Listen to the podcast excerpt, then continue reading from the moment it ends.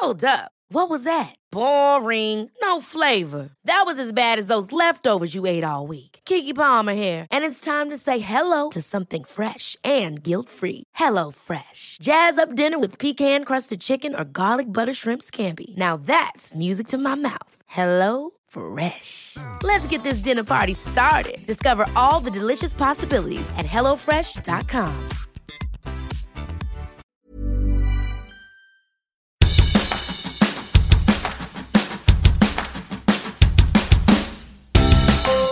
Hola, soy Hanna Fernández, profesional de la comunicación, emprendedora y apasionada del bienestar y del crecimiento personal. Bienvenidos a mi podcast.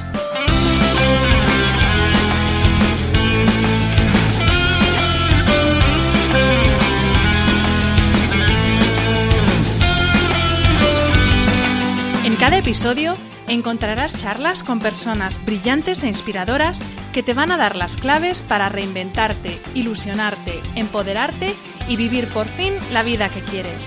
Personas que con su trabajo diario y con su ejemplo están cambiando el mundo. Hablaremos de todas las esferas del bienestar sobre las que puedes actuar para empezar ya a vivir bien de verdad. Relaciones personales, equilibrio emocional y mental, trabajo, salud, sostenibilidad, finanzas, emprendimiento y crecimiento personal. ¿Estás listo? Vamos, yo te acompaño. Aquí comienza tu guía para vivir bien.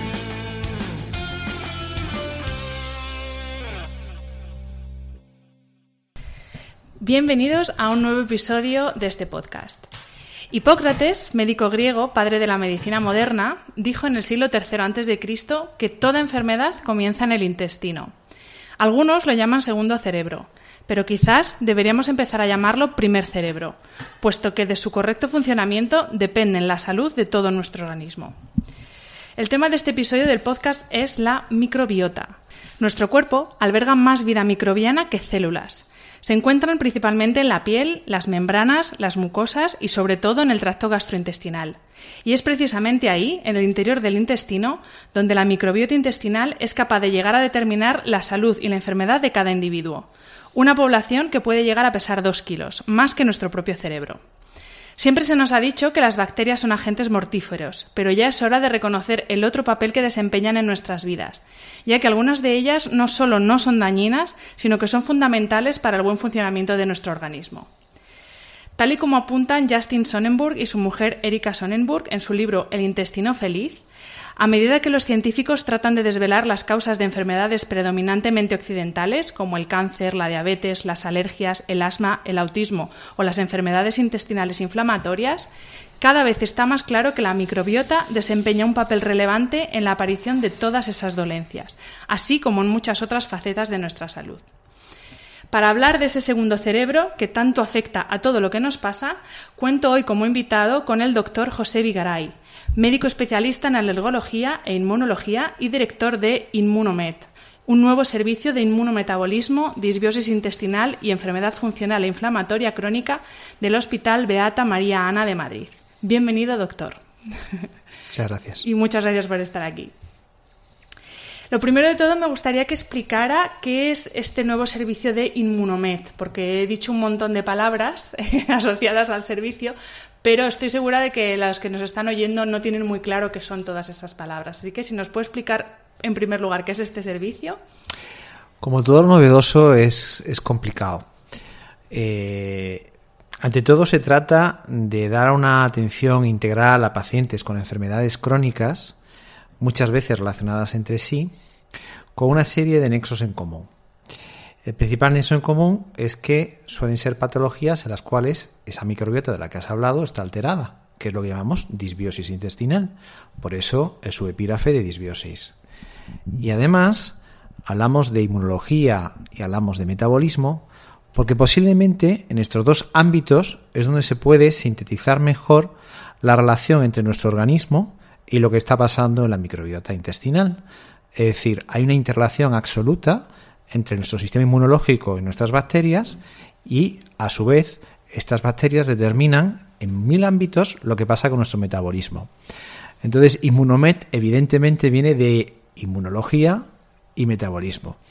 en relación con microbiota, disbiosis intestinal, con la intención de atender patologías crónicas de lo más variado que tengan vínculo con ese tipo de alteraciones.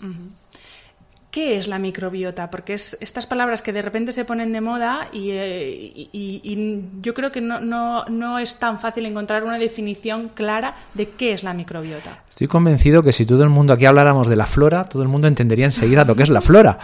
Y todos los que nos dedicamos a estos temas nos parece un nombre horroroso, porque realmente nosotros no tenemos flores.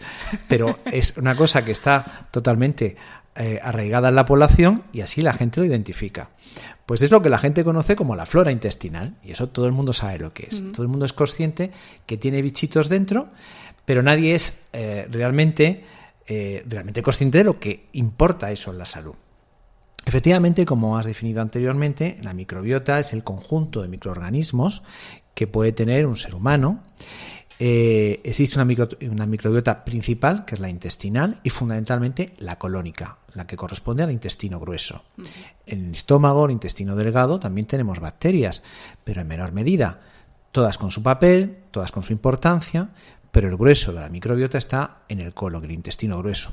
Eso es motivado porque la velocidad de tránsito, el ritmo del delgado es mucho más rápido que la del colon, que es mucho más lento y es por lo tanto mucho más fácil el desarrollo de un entorno bacteriano.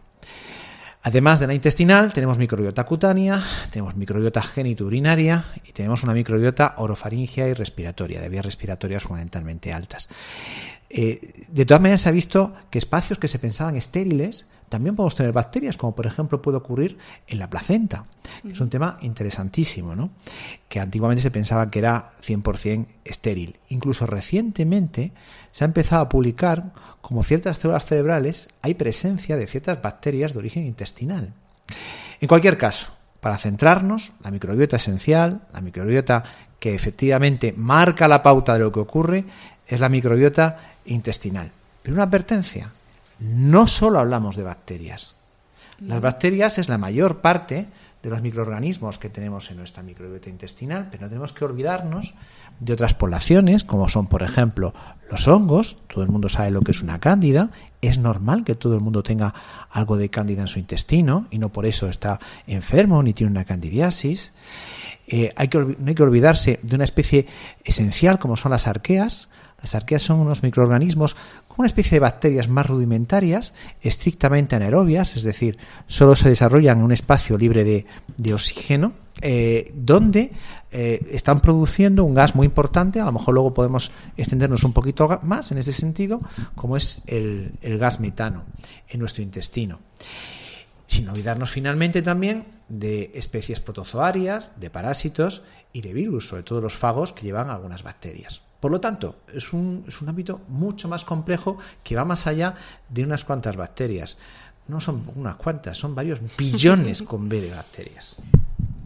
Y entonces, doctor, todos estos billones de bacterias que tenemos en nuestro intestino, ¿qué función desempeñan? ¿Para qué sirve la microbiota? ¿Qué hace por nosotros? la microbiota es decisiva para el ser humano. Es muy, muy, muy importante. Por un lado, eh, nosotros tenemos una mayoría de bacterias que para poder en terreno son buenas, son beneficiosas. Están en una relación eh, simbiótica, otra vez comensal con su huésped, con, el, con el, la persona que, las contiene. Eh, por ejemplo, están haciendo un efecto espacio en el sentido de que están impidiendo la colonización de patógenos gérmenes patógenos o gérmenes oportunistas, que es normal que a lo mejor tengamos, antes he mencionado el tema de cándida, cuando a lo mejor tenemos una candidiasis intestinal, cuando la microbiota es pobre y la cándida aprovecha, ocupa ese espacio y se desarrolla. ¿no? Bien, eso es muy importante. La microbiota a su vez juega un papel local a nivel de lo que es todo el efecto de barrera, de permeabilidad intestinal eh, correcta. Pero más allá del intestino y de estos dos efectos, es esencial en la normal conformación del sistema inmunológico, en la señalización del sistema inmunológico. La microbiota se conforma en los primeros eh, meses de vida, a la par que el sistema inmunológico. Y en ese sentido, eh, las disfunciones de la microbiota suelen venir casi siempre paralelas a disfunciones de nuestro sistema de defensas, del sistema inmunológico. Y el cuarto efecto esencial, en mi opinión, es todo el aspecto metabólico, en el sentido, por un lado, de que es una gran ayuda imprescindible para la digestión de nuestros nutrientes. Nosotros tenemos muy poquitas enzimas. Sin embargo, la microbiota tiene cerca de 20.000 sustancias, metabolitos. Muchos de ellos son enzimas necesarias para la digestión de nuestros nutrientes y para poder hacer un aprovechamiento energético máximo de esos nutrientes y a su vez metabolitos importantísimos en mil ámbitos de la vida. En este sentido, es esencial, por ejemplo, los ácidos grasos de cadena corta que produce la, microbiota, en el sentido de poder propiciar, por un lado, o al contrario, prevenir el llamado síndrome metabólico, es decir, la diabetes tipo 2 o resistencia a la insulina, las dislipemias, es decir, el colesterol alto, los triglicéridos altos, esto, la obesidad, otro elemento esencial, a su vez, todo ello como factor de riesgo cardiovascular. Es decir, si nos damos cuenta, la microbiota es muy importante para la salud. Totalmente. Y también, eh, corrígeme si me equivoco, eh, eh, no sé si es la dopamina eh, una, una hormona de estas como que se oyen de las más famosas, por así decir, que pensamos que se genera mayoritariamente en el cerebro y sin embargo donde se genera en un 90% creo que es la proporción. Yo creo que querías decir la serotonina. Exacto, que sabía que era una de las dos. Estaba, tenía el 50% de probabilidades. la serotonina es una, es una mina biógena. Eh, como otras muchas hay. Posiblemente las dos más conocidas, aunque hay muchas más, son la serotonina y la histamina. Eh, amina, ¿por qué? Pues porque viene de los aminoácidos. En este caso, la serotonina viene del triptófano, la histamina viene de la histidina. Eh, aminoácidos que a su vez vienen de las proteínas y del efecto proteolítico de la microbiota de las proteínas que están en la luz intestinal. Pero por otro lado, tienen múltiples efectos biológicos. Y en el caso efectivamente de la serotonina, todo el mundo la identifica como la hormona de la felicidad, es decir, un papel importantísimo en el sistema nervioso central. O sea que la felicidad viene del intestino y no viene del cerebro. Sin ningún tipo de duda. Eh, doctor, antes eh, ha mencionado eh, la disbiosis. ¿qué, ¿Qué es exactamente la disbiosis? Y en segundo lugar, ¿Qué es la salud intestinal, además de ir bien al baño, que yo creo que eso es una cosa que tenemos todos en la cabeza? ¿Qué, son estos dos, estos dos términos? Hablamos de disbiosis en contraposición de eubiosis, que sería una microbiota normal, cuando tenemos una microbiota alterada. Claro, para eso tendríamos que ponernos de acuerdo en cuáles son los parámetros de una microbiota normal, cosa harto difícil, porque hay que entender que hasta el 30% de las especies bacterianas de nuestro intestino aún no somos capaces de identificarlas. Eso es un agujero negro en el conocimiento enorme. Por lo tanto, de ese punto de vista, hablar de parámetros de normalidad es complicado. Se han definido lo que se llaman los enterotipos, es decir, como una especie de eh, prototipos de mm, patrones de bacterias, de poblaciones bacterianas que estarían dentro de la normalidad. Prototipos distintos. Pongo un ejemplo no tiene nada que ver el enterotipo normalmente de un africano con una dieta determinada, normalmente más rica en fibras, en semillas, que normalmente tiene dentro de un subgrupo, si no te importa, debe dar algún nombre técnico de vez en cuando. Dentro de los llamados bacterodetes, por ejemplo, pues esa población es muy rica, por ejemplo, una especie se llama Prebotela. En cambio, en el mundo occidental, donde comemos más grasas eh, saturadas, mucha más proteína, eh, hidratos de carbono, en este, en este entorno, dentro de los bacteroidetes, la población mayoritaria son los bacteroides. Bueno, tenemos enterotipos de normalidad dependiendo, por ejemplo, de ese tipo de cosas, ¿no? Pero aún y con todo es, muy difícil eh, plantear esa, esa idea. Yo me gusta introducir dentro de este planteamiento una idea un poquito revolucionaria, que es a su vez el concepto de lo que sería la propia alteración de la microbiota de cada individuo. No nos olvidemos que si hay varios miles de millones de habitantes en el planeta, hay miles de millones de microbiotas. Porque cada una es diferente. Cada microbiota es distinta. Entonces, en este, en este contexto, lógicamente, como te puedes imaginar, es muy difícil hablar de patrones de normalidad y habría que pensar cuál sería un poco las alteraciones dentro de interindividuo. Evidentemente, hay cosas que están muy claras. Microbiotas pobres en especies o en número normalmente son caldo de cultivo para que entren oportunistas, haya grandes desequilibrios y al final efectivamente den lugar a enfermedad crónica. Lo que hablábamos de salud intestinal, posiblemente estamos hablando de lo que sería el tener efectivamente un patrón intestinal de normalidad, eh, hablando de, en el ámbito estrictamente digestivo, en lo que se refiere tanto a la ausencia de sintomatología con la digestión y tener un ritmo intestinal correcto y adecuado, pero está absolutamente y estrechamente relacionado con lo que estábamos hablando antes. Los pacientes que sufren problemas funcionales, casi siempre digestivos, casi siempre tienen alteraciones de su microbiota que a su vez dependen de la alimentación y de eh, intolerancias y malabsorciones mm. alimentarias. Realmente la malabsorción alimentaria y la disbiosis son las dos caras de la misma moneda porque casi siempre van unidas. La disbiosis genera malabsorción y la malabsorción alimentaria genera disbiosis. Se mm. retroalimentan mutuamente. Mm.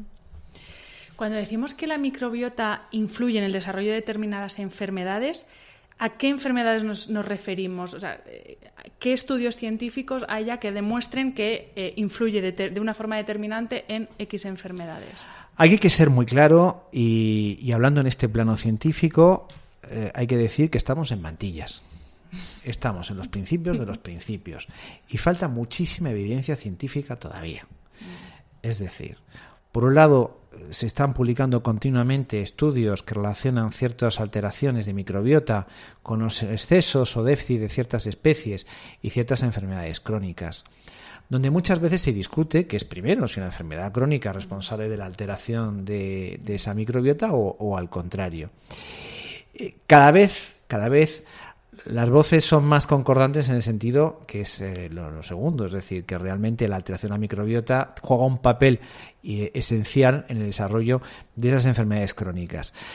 ¿De qué enfermedades estamos hablando? Por supuesto, enfermedades en el ámbito digestivo, las llamadas funcionales que antes he mencionado, lo que todo el mundo reconoce como intestino o colon irritable, sobre todo, y las enfermedades inflamatorias, las colitis microscópicas y sobre todo la enfermedad inflamatoria intestinal en un contexto de disbiosis se produce inflamación al cambio de nuestra microbiota, los linfocitos, que son las células, los, directores de orquesta del sistema inmunológico, ¿eh? que están en un 75% en torno al intestino, acuden a esa, a, ese, a esa mucosa intestinal y pueden generar procesos inflamatorios, a veces muy extremos, donde hay como un componente de rechazo a la propia microbiota, dando lugar a procesos inflamatorios dentro del contexto de lo que sería una enfermedad inflamatoria intestinal, que la gente reconoce como sobre todo colitis ulcerosa o enfermedad de Crohn.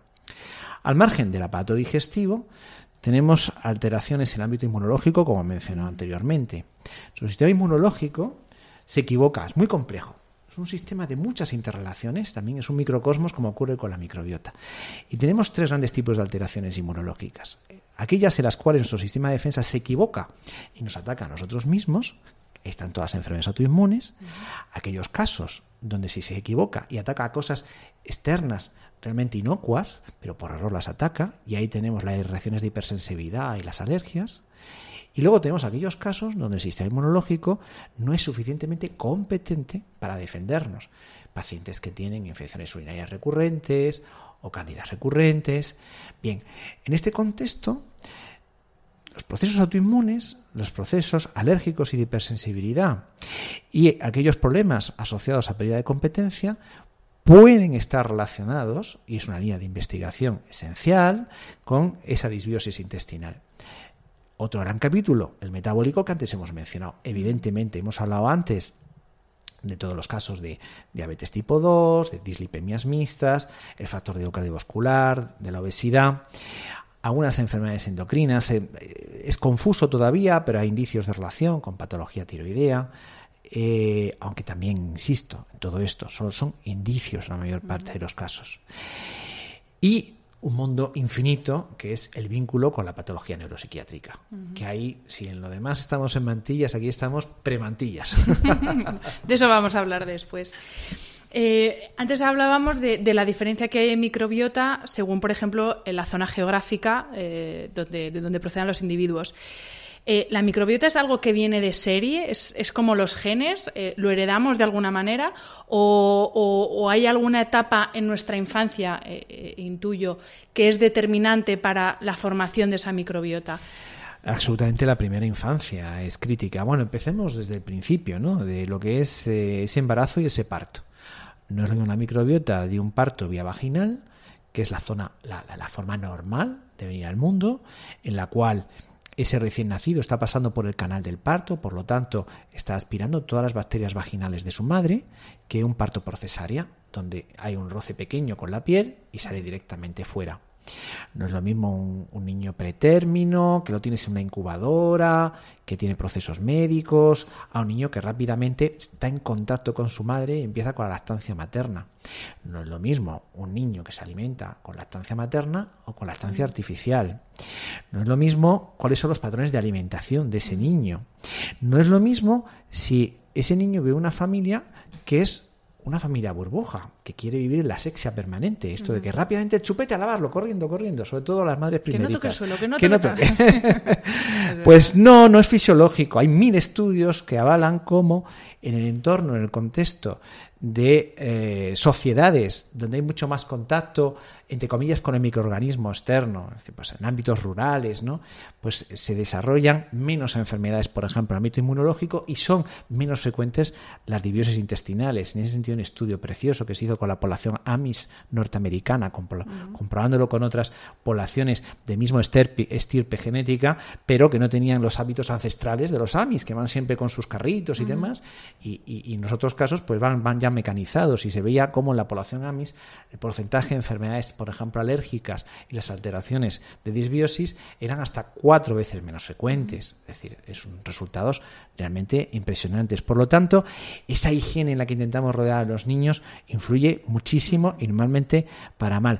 Los niños que están rápidamente a la guardería, rápidamente el antibiótico, eso hace mucho daño en microbiota. Es decir, tantos antibióticos, tantos antibióticos, cuando eh, las autoridades sanitarias, cuando la profesión médica hace continuas advertencias para evitar la automedicación en el antibiótico, que tiene una prescripción estricta, hay que pensar que casi todas las infecciones infantiles son virales. Esto es muy importante y esto me condiciona muchos problemas después en la microbiota. En el contexto, por lo tanto, de todos estos factores y más que me estoy dejando, se conforma una microbiota que está muy determinada, evidentemente, por lo tanto, por la madre, está determinada mm, por el entorno, por, por, el hábitat donde se está eh, desarrollando ese, ese niño y por supuesto la alimentación. La alimentación es el componente que más influye en microbiota. Hablábamos antes de África y Europa. Hay estudios también que avalan cómo un europeo que se marcha a África, su microbiota cambia, fruto de los cambios alimentarios. La alimentación es, es crítica fin, esos son los momentos más importantes para tener una microbiota más sana o menos sana. mi siguiente pregunta iba un poco relacionada con, con ese tema. ¿En qué momento, hay algún momento en que la microbiota ya está formada, por así decirlo, luego habrá alteraciones según, pues eso, eh, según momentos de, la vida de cada uno, pero ¿hay algún momento en que la microbiota ya está formada o es algo que se está formando constantemente a lo largo de nuestra vida? A ver, la microbiota está en evolución. Evidentemente, la microbiota, por ejemplo, la tercera edad no es la de una persona adulta. Es decir, eh, la microbiota es un hecho dinámico, es un hecho vivo. Pero eh, digamos que el momento donde realmente se está conformando y, sobre todo el que marca eh, después cara a lo que es el reconocimiento inmunológico. Hay que pensar que es el linfocito del que hablaba antes. Tiene varias poblaciones, pero aquí es crítico sobre todo el llamado linfocito T regulador. ¿no? Y ese es un poco el superdirector de orquesta. Y alteraciones de estos linfocitos T reguladores están detrás de todas esas patologías inmunológicas que antes estaba yo diciendo. Eh, evidentemente, eh, si no tenemos una correcta conformación en los primeros momentos, ahí es donde nacen muchas veces los problemas. ¿no? En consecuencia, aunque sea dinámica, el momento crítico es, es los primeros, los primeros eh, años de vida, los dos primeros años de vida sobre todo. Pero es dinámico, efectivamente, evoluciona, cambia y depende muchísimo, muchísimo, insisto, de la alimentación.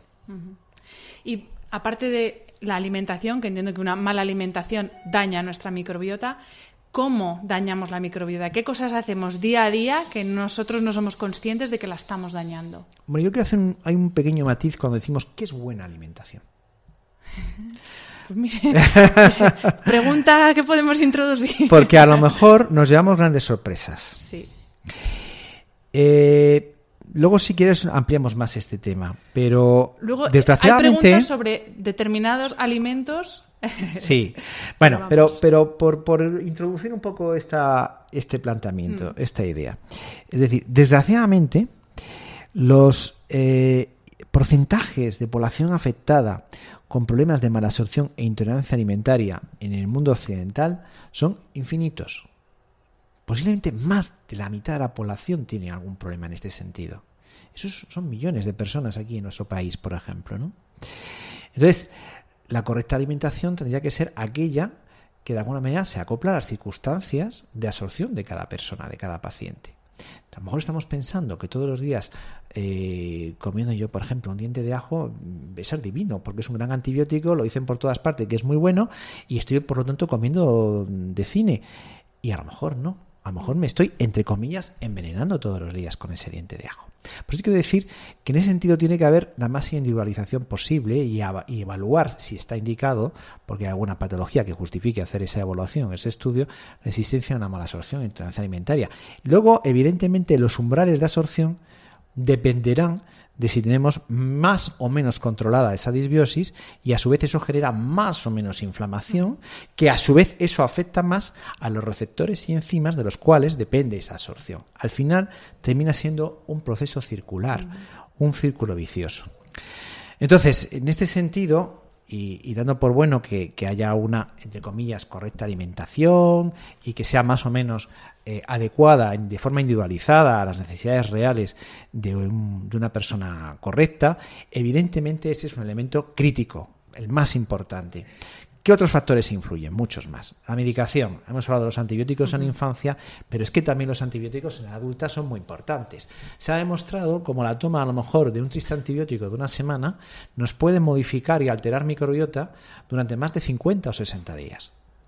Aquellas personas que por cualquier motivo están continuamente con antibióticos, seguro que tienen alterada esa microbiota. No solamente estamos hablando de los antibióticos. Pensemos una medicina muy popular que todo el mundo conoce, el omeprazol, los inhibidores de la bomba de protones. Bueno, esto nos está condicionando un cambio en lo que llamaríamos la acidez o no acidez del medio digestivo, lo cual es un elemento esencial para el desarrollo o no de ciertas especies, porque tenemos especies bacterias que se desarrollan mejor en un medio básico, con un pH más alto, y al contrario, por lo tanto, estar eternamente con este tipo de productos nos puede condicionar también una alteración en nuestra microbiota. Por lo tanto, los medicamentos es un elemento muy importante. Está demostrado que la microbiota, todo el componente estrés es, es, esencial. Es donde posiblemente queda mucho más por investigar y ahí viene lo que probablemente después podamos hablar un poquito más, la relación bidireccional entre los ejes intestino-cerebro. ¿no? Yo creo que son los elementos eh, más importantes. ¿no?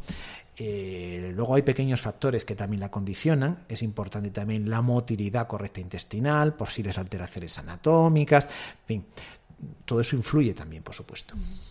Volviendo al tema del estrés, porque para mí eh, creo que estrés y obesidad son los, los, dos grandes problemas, las dos grandes enfermedades de, del mundo desarrollado, por así decir. Exactamente cómo afecta el estrés, o sea, la situación de estar en alerta permanente a nuestra microbiota. Estar alerta en permanente significa tener una hormona que a mucha gente le sonará continuamente activa, el cortisol. Y esto no es bueno. Y esto no es bueno. esto no es bueno para muchas cosas, ¿no? Entonces, además que nos viene muy bien para detectar a aquellas personas que, como eh, bien has dicho, están en, estrés, en tensión permanente. No, no, no, no, no es nada bueno. La gente lo va a entender muy rápido. Eh, la, población tiene pánico a que le mandemos los médicos cortisonas, ¿no? Qué horror, la cortisona, el corticoide, los efectos secundarios de los corticoides. Bueno, el principal corticoide es nuestro cortisol, que nosotros estamos generando en una situación de estrés. Eso la gente no lo piensa. No, evidentemente esa es una de las vías más importantes y, por supuesto que hay otros mediadores que también están condicionando lo que está pasando en nuestro intestino, lo que está pasando en nuestra motilidad intestinal y lo que está pasando en nuestra permeabilidad intestinal, que son variables esenciales que también conforman microbiota, sobre todo el tema que he dicho antes de la motilidad intestinal. Entonces, desde ese punto de vista, el estrés ha sido normalmente el cajón desastre donde de una manera, una relación muy, muy unidireccional, ¿no? Causa-efecto. Bueno, el colon irritable es por estrés y ya está, y ahí nos hemos quedado. Por supuesto que el estrés es esencial, pero no es la única variable. Yo te voy a anticipar algunos datos, estamos haciendo ahora mismo estadísticas respecto a, a nuestros pacientes Nosotros tenemos diagnosticados en este hospital, entre la unidad de digestivo que fue pionera en este tema, el doctor Sore Guijarro, y que luego hemos continuado aquí con Inmunomed, en todos estos temas, tenemos más de 10.000 pacientes diagnosticados con problemas de mala absorción y unos cuantos miles diagnosticados con disbiosis y un subtipo o un tipo de disbiosis que es el llamado sobrecrecimiento bacteriano que merece la pena que hablemos de él un poquito más. En acrónimo en inglés se llama SIBOR, una cosa que los pacientes que padecen estas cosas les suena y lo conocen muchísimo. ¿no?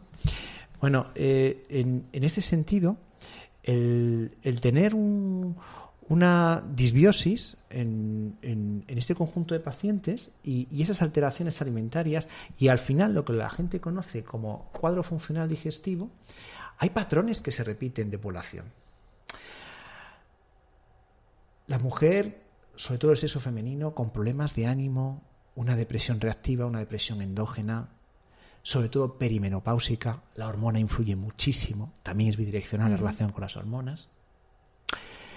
La gente joven, sobre todo mucha chica joven, con antecedentes de, conducta, de trastornos de conducta alimentaria, con situaciones de ansiedad, por temas laborales, por temas personales, las personas con problemas obsesivos, sin llegar a tener a lo mejor un trastorno obsesivo compulsivo, ¿no? En este caso más frecuente, sobre todo en varones, son tres patrones que se repiten en muchísimos pacientes, sintomáticos, porque luego tengo otros muchos pacientes que no tienen estos cuadros funcionales digestivos, que sí tienen mala absorción, que sí tienen alterada microbiota, que a lo mejor tienen otras patologías, pero no tienen síntomas digestivos. Y nuestro intestino es crítico el factor psicoemocional. Mm. Crítico. Totalmente, yo es que soy, eh, estoy tan convencida de eso. Eh, hablando de síntomas, eh, ¿cómo podemos saber si algo no va bien eh, con nuestra microbiota. Cuándo eh, el estreñimiento tiene que ser preocupante, cuándo los gases tienen que ser preocupantes, cuándo eh, el dolor abdominal, la diarrea, cuándo tenemos que pensar mm, esto no es normal, no es que me ha sentado algo mal y ya está, y puede que tenga un problema mayor. Bueno, vamos a intentar hacerlo lo más simple posible. Antes hemos dicho que esas alteraciones se vinculan con multitud de enfermedades crónicas, pero no hemos entrado en detalle en qué enfermedades. Eh, vamos a centrarnos sobre todo en dos, que no son las únicas, ni mucho menos. Patología dermatológica, patología digestiva. Los problemas digestivos los estamos hablando continuamente. Los llamados cuadros funcionales, colon irritable, en un grado leve se estima que afecta casi a un tercio de la población, bueno, normalmente suele haber alteraciones, como he dicho antes, y a la par malas absorciones alimentarias. Síntomas eh, de alarma, la distensión abdominal funcional, las personas que dicen, bueno, es que al final del día parece que estoy embarazada, ¿no? Sobre todo más frecuente en, la mujer, que no tiene tan desarrollada eh, la pared muscular abdominal estos gases excesivos, esta sensación que decimos en nuestra, aquí en nuestro país, es que como si me hubiera comido una vaca, estoy tan lleno que es que... y, a lo mejor me he tomado eh, cuatro cositas y, estoy súper lleno. Por supuesto, las alteraciones del ritmo intestinal. Eh, ahí hay en ese sentido pues tres subtipos de, cuadros funcionales de intestino irritable, el tipo estreñimiento, el tipo diarrea y los que son alternantes ¿no? entre eh, estreñimiento y, diarrea. Pues estos estreñimientos de varios días, todos estos pacientes que de forma habitual están haciendo dos, tres, cuatro deposiciones y es su rutina diaria, no son cosas normales. A veces la rama está en, propia, en las propias heces, ¿no? Esas heces de aspecto de coloración distinto o que están flotando, normalmente suele haber una mala absorción alimentaria en esos casos. Bueno, son señales de alarma en el ámbito digestivo. Eh, en, el, en, el, ámbito dermatológico, claro, aquí vamos a ser un poco más rompedores y aquí tenemos cada vez en nuestra vida más evidencia, pero todavía, insisto, falta todavía mucha investigación y falta todavía tiempo. Pero mm, nosotros tenemos innumerables pacientes eh, donde tenemos comprobadas patologías dermatológicas crónicas, incluso sin ningún síntoma digestivo, que tienen alteraciones en su absorción alimentaria y alteraciones de su microbiota. Y en ese sentido, eh, pongo el ejemplo de la urticaria crónica. Es una patología que nosotros, en este caso yo como alergólogo, he atendido toda mi vida profesional que en la mayor parte de los casos pues, le poníamos el aperitivo de idiopático. Idiopático en medicina es un horror, de origen desconocido, lo peor que puede pasar, de origen desconocido. ¿Por qué te pueden decir? no sabemos por qué pasa, ¿no? Y el paciente pues nada, rebotado, porque claro, nadie se mueve una urticaria, pero afecta a la calidad de vida de tal manera, cuando estás continuamente con ronchas, con picores, es, realmente un gran condicionante de la calidad de vida de los pacientes. ¿no? Y, nosotros ya vimos hace unos años cómo, empezando en este caso, aunque luego hablemos más de la mala absorción a la fructosa, eran pacientes que haciendo estudios de mala absorción tenían estudios positivos, tenían alteración, tenían en este caso sobre el crecimiento un gran porcentaje. Eh, y, resolviendo con cuatro cositas de alimentación y mejorando un poquito su microbiota, esa patología cutánea mejoraba. Hay más estudios, sobre todo en otro proceso dermatológico crónico muy prevalente, que es la dermatitis atópica, donde se ha visto relación con eh, alteraciones de ciertos microorganismos y cómo el uso de probióticos puede mejorar esa dermatitis atópica. Estaríamos en un contexto parecido. Pero es que esto lo podemos ir extendiendo a más patologías. La dermatitis seborreica. Esa gente que tiene tantas caspas en el cuero cabelludo, ¿no? O que tiene esta dermatitis interciliar o periciliar, o en el suco nasogeniano, ¿no? Sobre todo cuando están estresados. Bueno, hay una relación, en este caso, muy clara. O incluso en un proceso crónico de la piel como es la, psoriasis. En el fondo, eh, hay algunos conceptos dentro del ámbito de la dermatología que hablan del concepto de la sebosoriasis. En un extremo tenemos la dermatitis seborreica, en otro concepto, en otro extremo tendríamos la psoriasis. Pero son procesos hasta cierto punto emparentados. Bueno, son grandes patologías muy prevalentes, muy frecuentes y que tienen que servirnos de alarma de que probablemente tenemos también algo alterado en nuestro intestino. Si empezamos a hablar de otras patologías, pues en plan muy telegráfico te menciono algunas, como puede ser, por ejemplo, eh, el síndrome ovario poliquístico, por ejemplo, la migraña, por ejemplo, los cuadros, que no estamos hablando casi nada musculoesqueléticos, los problemas de fibromialgia, los pacientes de fatiga crónica, en un porcentaje significativo, porque son pacientes o son cuadros un poco cajón, ¿no? donde puede haber muchos orígenes todavía no comprobados y probablemente se trata de procesos multifactoriales, donde a su vez el componente psicoemocional es crítico, pero en un porcentaje altísimo tenemos problemas también en el ámbito alimentario y de alteración de la microbiota. Bueno, yo creo que si te das cuenta, repasamos todas las patologías que te he mencionado, bueno, nos olvidamos de la alergia, no hablemos de procesos sinofílicos, no hablemos de procesos ya en el ámbito neurológico como puedan ser a lo mejor neurodegenerativos, que estamos, insisto, súper en mantillas, pero todo esto que estoy diciéndote, que además muchos pacientes que nos escuchen se verán identificados, pero es que a mí me pasa esto, es que yo tengo alergia, y yo tengo dermatitis, y yo tengo migraña, y yo tengo mal el intestino, y todos estos pacientes casi con total seguridad tienen un problema de disbiosis versus, recuérdate, la moneda, las dos caras de la moneda, mala absorción alimentaria. Antes ha mencionado eh, las heces y yo es algo eh, de lo que quería hablar porque es un tema que todavía sigue siendo tabú hablar de la caca. De hecho, hay un libro que yo lo recomiendo, lo he estado leyendo, que se titula Conozca su caca. Y en él los autores eh, hablan de cómo nos fijamos, pues tenemos un hijo, oda a la caca del bebé. Y entonces la observamos, la vemos, se la enseñamos al otro. Yo que no tengo hijos pero tengo perro, lo mismo. O sea, observas bien, está sana, tal. Pero sin embargo, como ahora es tan fácil tirar de la cadena, no observamos cuando vamos al baño nosotros. Eh, ¿Cómo podemos saber si nuestras deposiciones son de buena calidad? Antes ha dicho un par de, has dicho un par de, cosas, pero es que creo que esto es súper importante porque es la, yo creo que es la forma más, ¿no? más fácil de ver, de saber si tenemos algún problema intestinal. Bueno, lo, he mencionado entre las señales de alarma, es decir, ¿de qué tenemos que fijarnos? Pues sobre todo en alteraciones en la coloración, que es un, elemento importante. La coloración muchas veces depende, por supuesto, de nuestra microbiota y los metabolitos y los pigmentos que se están generando en nuestra microbiota. Es un elemento eh, crítico, no solamente nuestra microbiota, por supuesto, hay todo el tema del metabolismo biliar y la acción de las sales biliares es esencial, por supuesto que sí. Eh, la consistencia y la variabilidad de la consistencia. Eh, ojo con el concepto de variabilidad de la consistencia, esas que de repente son duras y luego parecen bolitas caprinas y luego pasan a ser pues una masa informe pastosa o a veces son semilíquidas. El tema de consistencia y la variedad de la consistencia. El tema que floten, que lo he comentado eh, anteriormente. Y luego a veces, y es importante, es, es, importante valorar si tiene algún elemento patológico asociado, es decir, la presencia de moco, que es bastante frecuente en situaciones de disbiosis y, de inflamación a nivel intestinal, o la presencia, que puede ser ya de alarma de otras cosas más importantes, eh, de restos hemáticos, lógicamente. Hombre, la causa más frecuente de restos hemáticos es la existencia de hemorroides, pero eh, puede ocultar patología inflamatoria o oncológica a nivel del colon y por lo tanto desde ese punto de vista es, es esencial verlo también.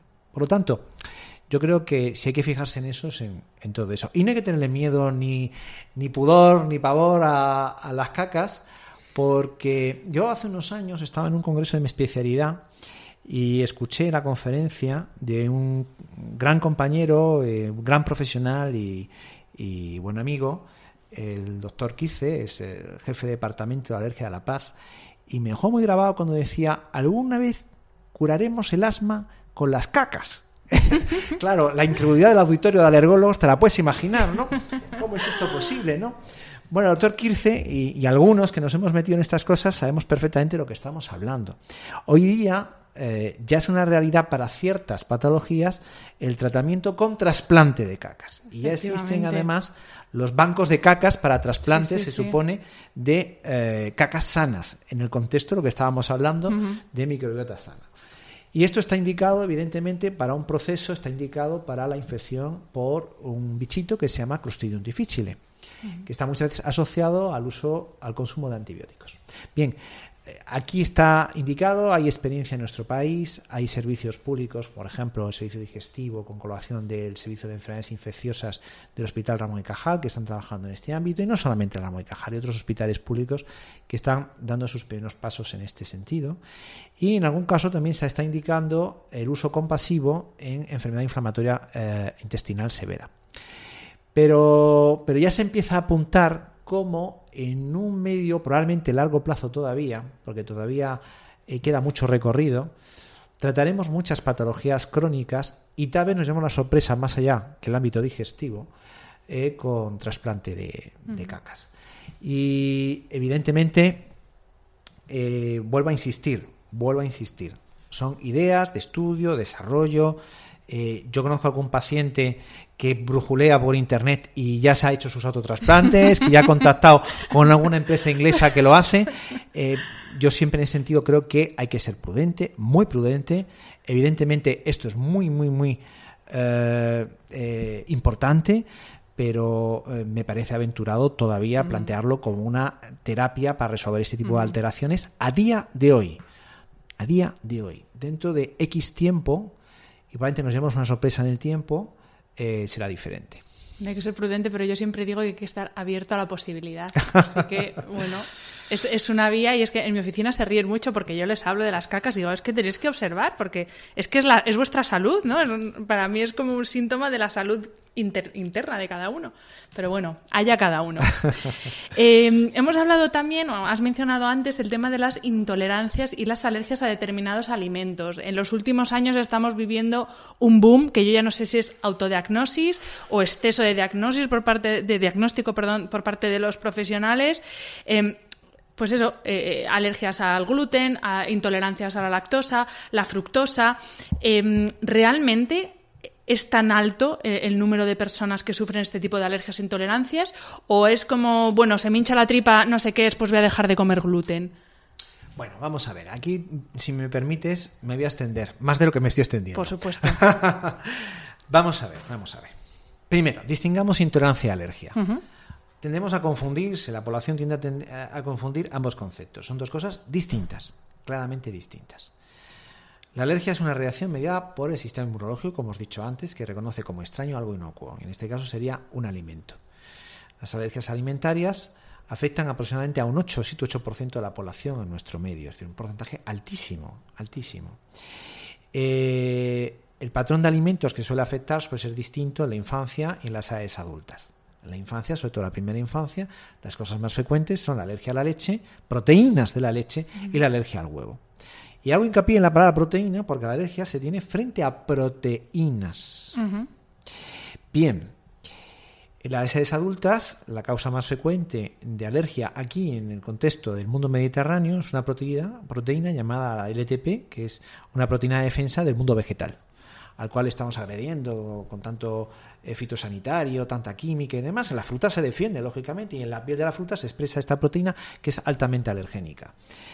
Eh, esto puede ser causa de reacciones agudas, a veces muy severas, de riesgo vital, lo que haremos una anafilaxia o un shock anafiláctico, en el cual eh, realmente la vida de un paciente corre, corre riesgo. En ese sentido, en estos casos, las trazas son esenciales evitarlas, porque son capaces de generar reacción alérgica. En ocasiones, el que se desarrolle una reacción alérgica depende de un cofactor, tal como el ejercicio, tal como el estrés o tal como la toma de un antiinflamatorio, que hace que cuando eh, coincidan los dos factores, por ejemplo el ejercicio y la toma de ese alimento, nos dé reacción, si lo tomamos solo, a lo mejor no nos pasa. Tenemos múltiples casos en este sentido, sí, porque de alguna manera baja el umbral a partir del cual se, desencadena esa reacción alérgica en un paciente sensible a la proteína de un alimento concreto. El mundo de la alergia a alimentos es eh, espectacular, sería para dedicarnos prácticamente una sesión continua nada más dedicada a ese, a ese tema. La relación que tienen entre sí, los panalergenos, la relación con eh, alergias ambientales, las reacciones cruzadas curiosísimas que existen, eh, las estrategias futuras desde el punto de vista terapéutico. Llevamos unos años trabajando en la inducción de tolerancia a alergia a leche y huevo, eh, que es una especie de inmunoterapia oral, compartiendo de cantidades mínimas de leche o bien de huevo en niños alérgicos, normalmente a partir de los 5 años, cuando se suele indicar, eh, y al final ese paciente sigue siendo sensible, pero induces que tolere ese huevo, esa leche y por lo tanto le quitas el riesgo a la madre de que por una transgresión inadvertida, una fiesta de amiguitos y demás, tenga un susto que se agrave.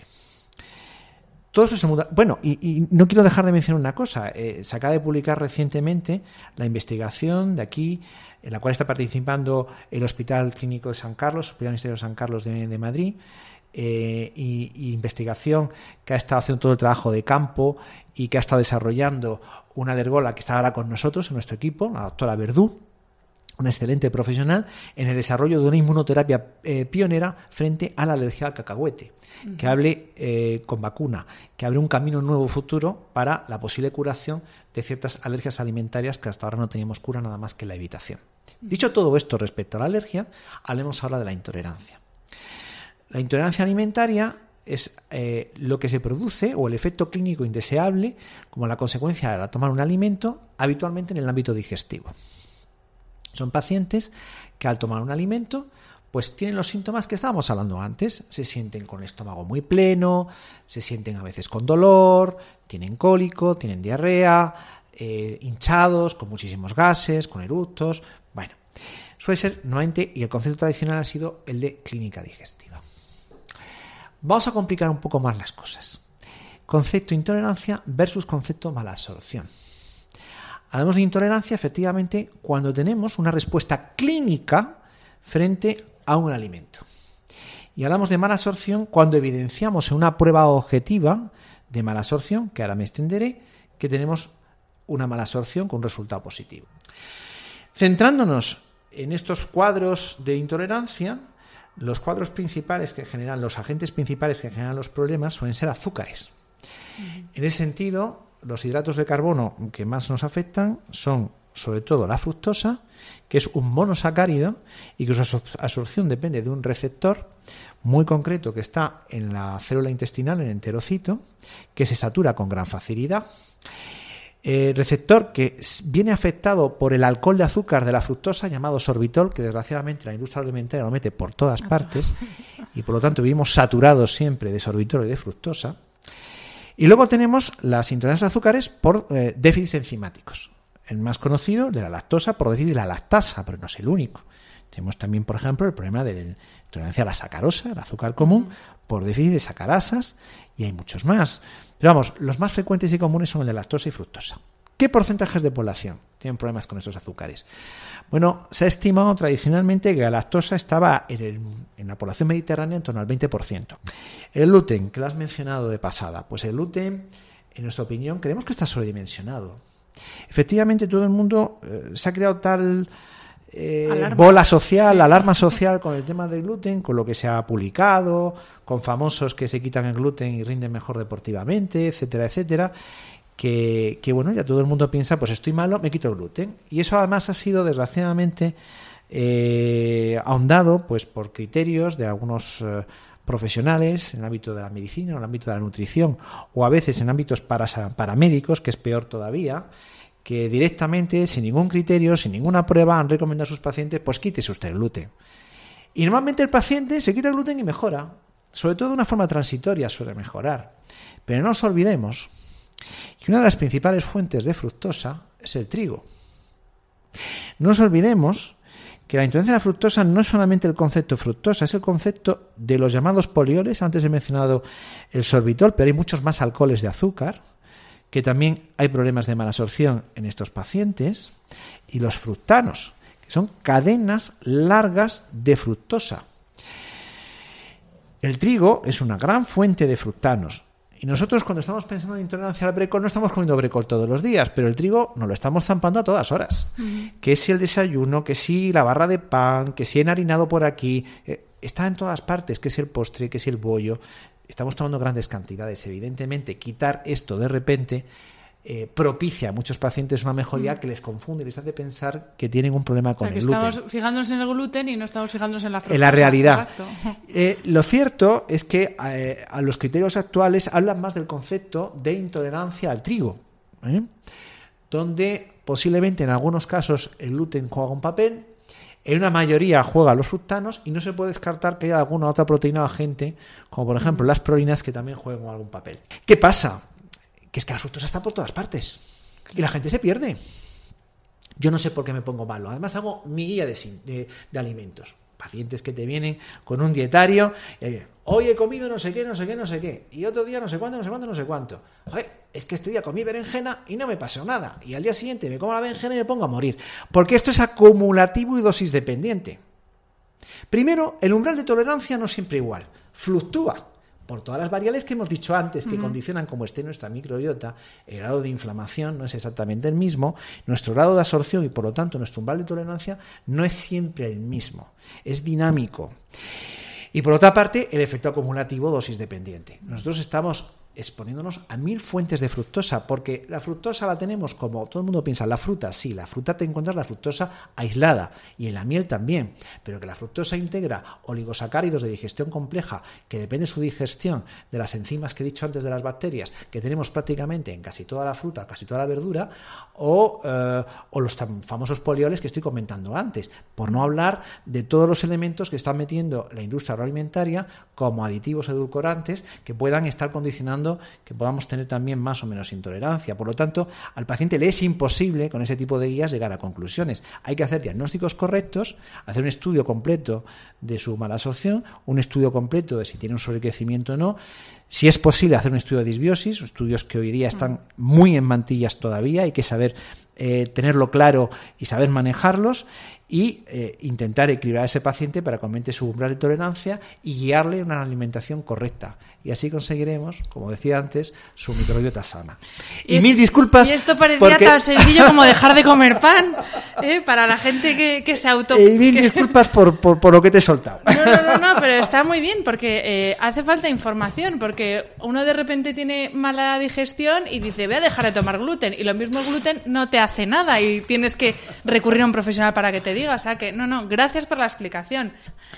Doctor, otro de los, eh, bueno, de los productos estrella que nos está vendiendo ahora la industria y que se está poniendo muy de moda es el tema de los probióticos. ¿Qué diferencia hay entre probiótico, prebiótico? ¿Es necesario tomar eh, suplementación de este tipo? Eh, el probiótico son microorganismos, son bacterias. El, prebiótico, el prebiótico son sustratos para alimentar las bacterias. Y cuando los damos juntos, estamos dando simbióticos.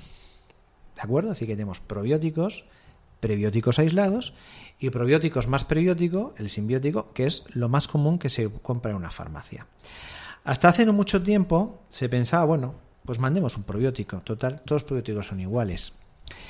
No, no, no, no, para nada.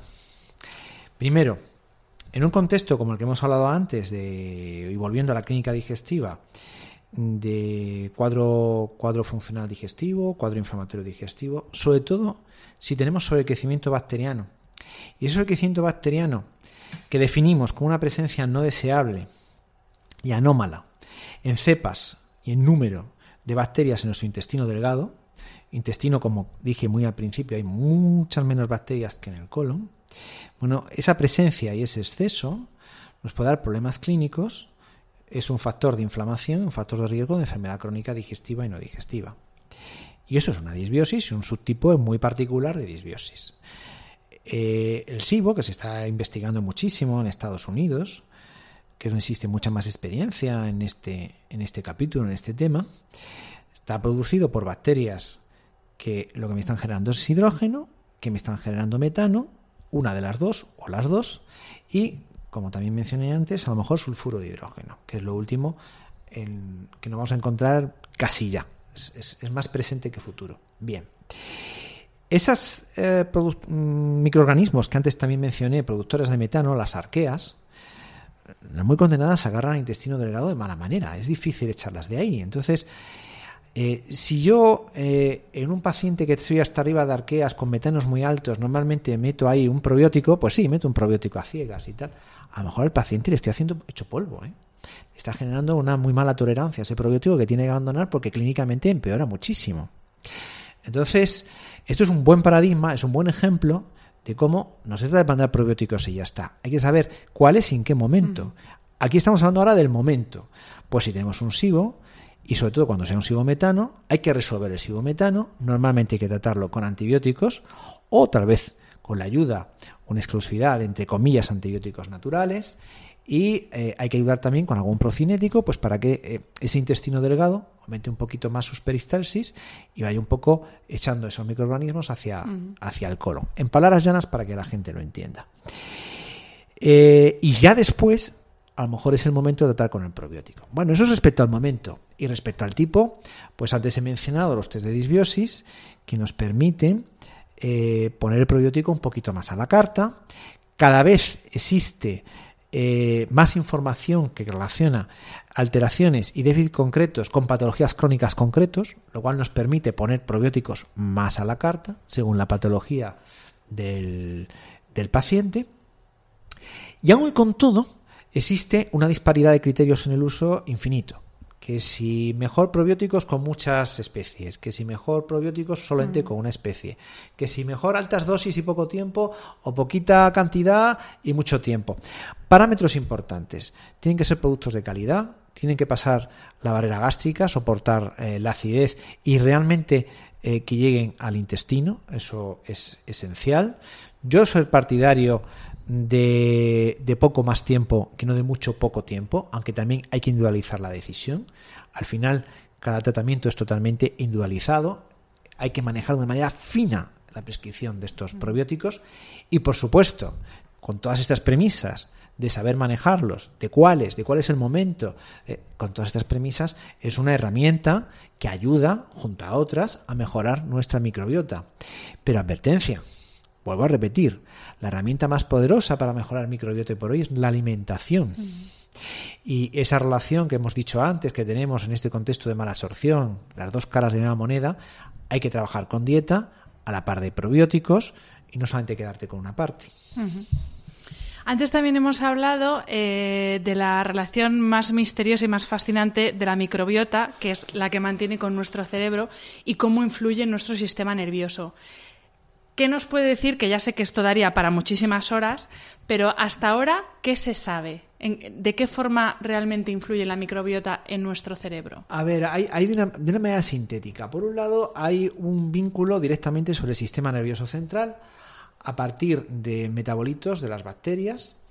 Eh, antes he mencionado el tema de la serotonina, mm, posiblemente el, más conocido y el más importante, pero no el único pero desde el momento que se empiezan a descubrir la presencia de propias bacterias que por traslocación probablemente están llegando al intestino, hay una influencia directa.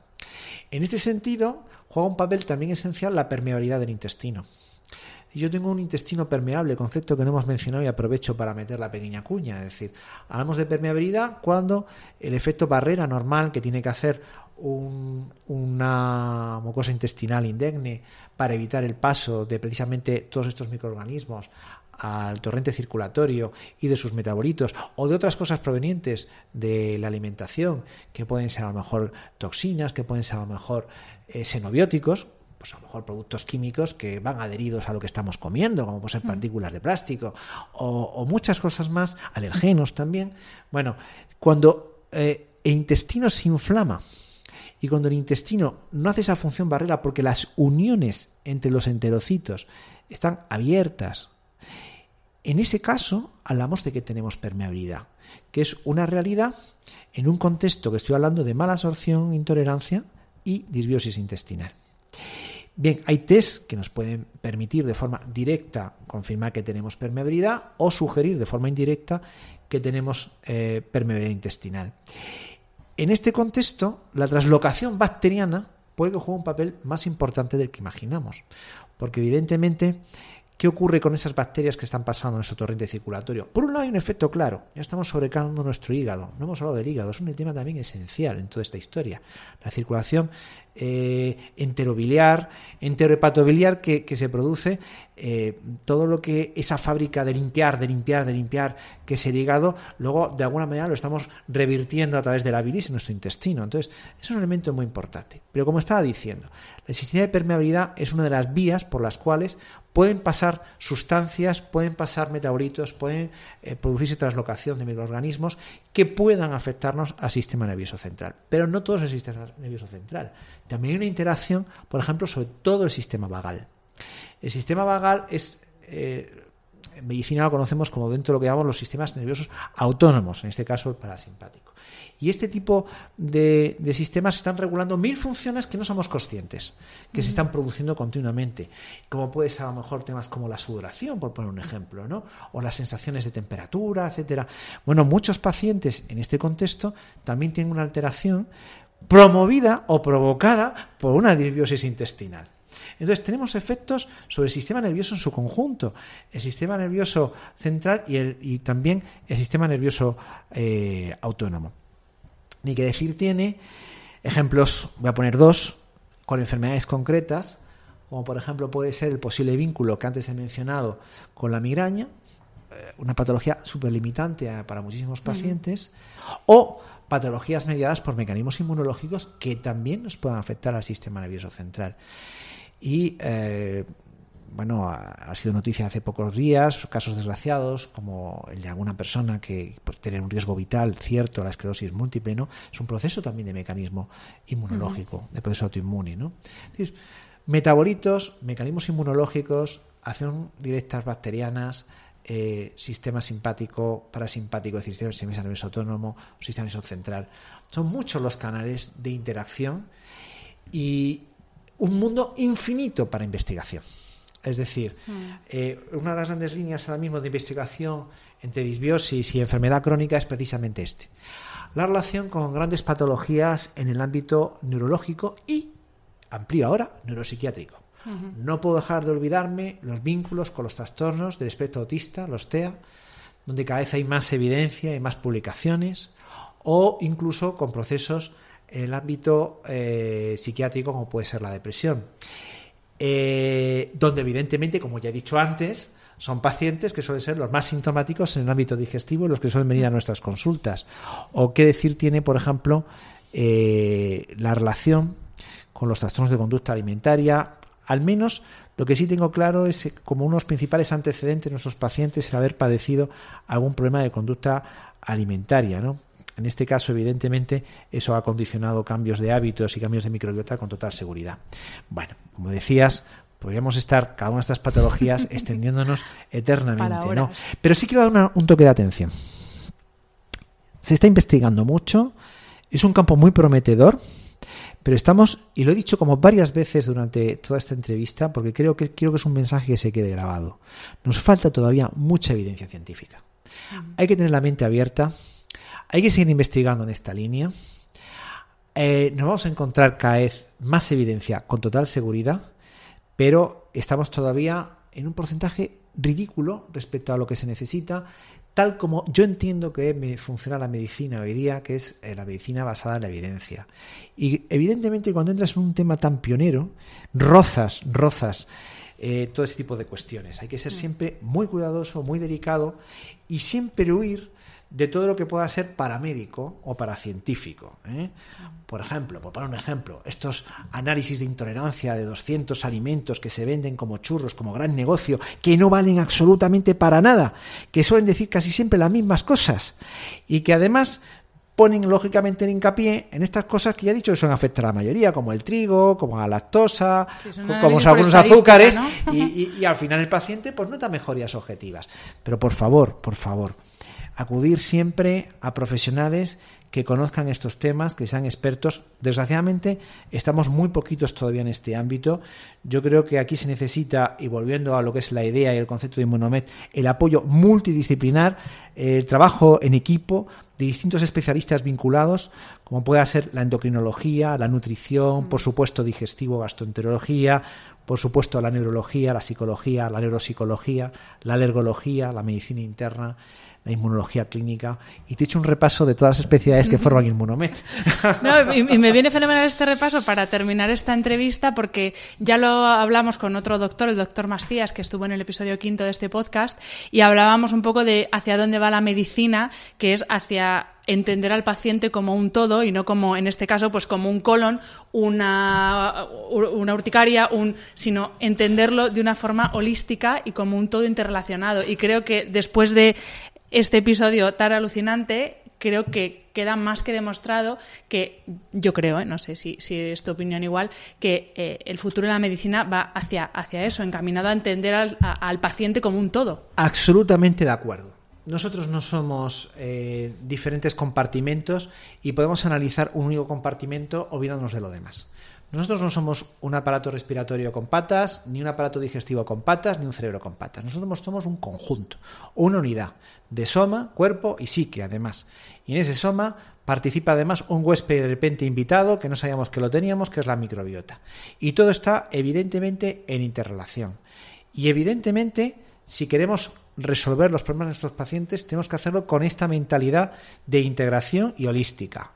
Ojo, eso no significa y yo quiero también hacer ahí un pequeño hincapié, un pequeño inciso, eh, que todo se resuelve en el ámbito de la llamada medicina integrativa.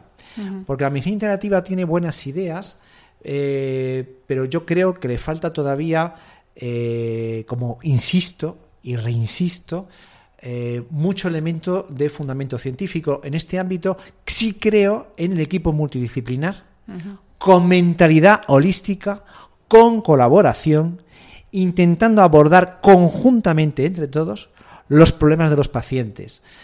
Aquí en este caso, en nuestra unidad, hemos decidido que sea el alergólogo un poco el director de orquesta, porque nuestra especialidad, si se caracteriza por algo, es una visión global del paciente.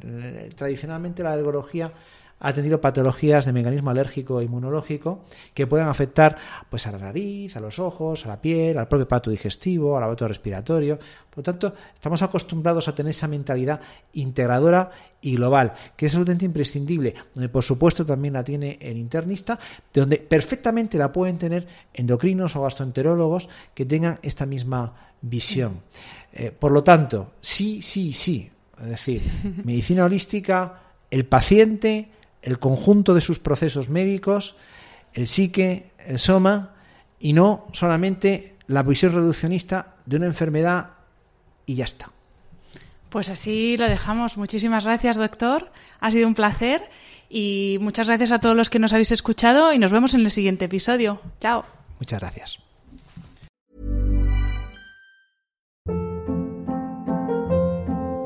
Hold up. What was that? Boring. No flavor. That was as bad as those leftovers you ate all week. Kiki Palmer here, and it's time to say hello to something fresh and guilt-free. Hello Fresh. Jazz up dinner with pecan-crusted chicken or garlic butter shrimp scampi. Now that's music to my mouth. Hello Fresh. Let's get this dinner party started. Discover all the delicious possibilities at hellofresh.com.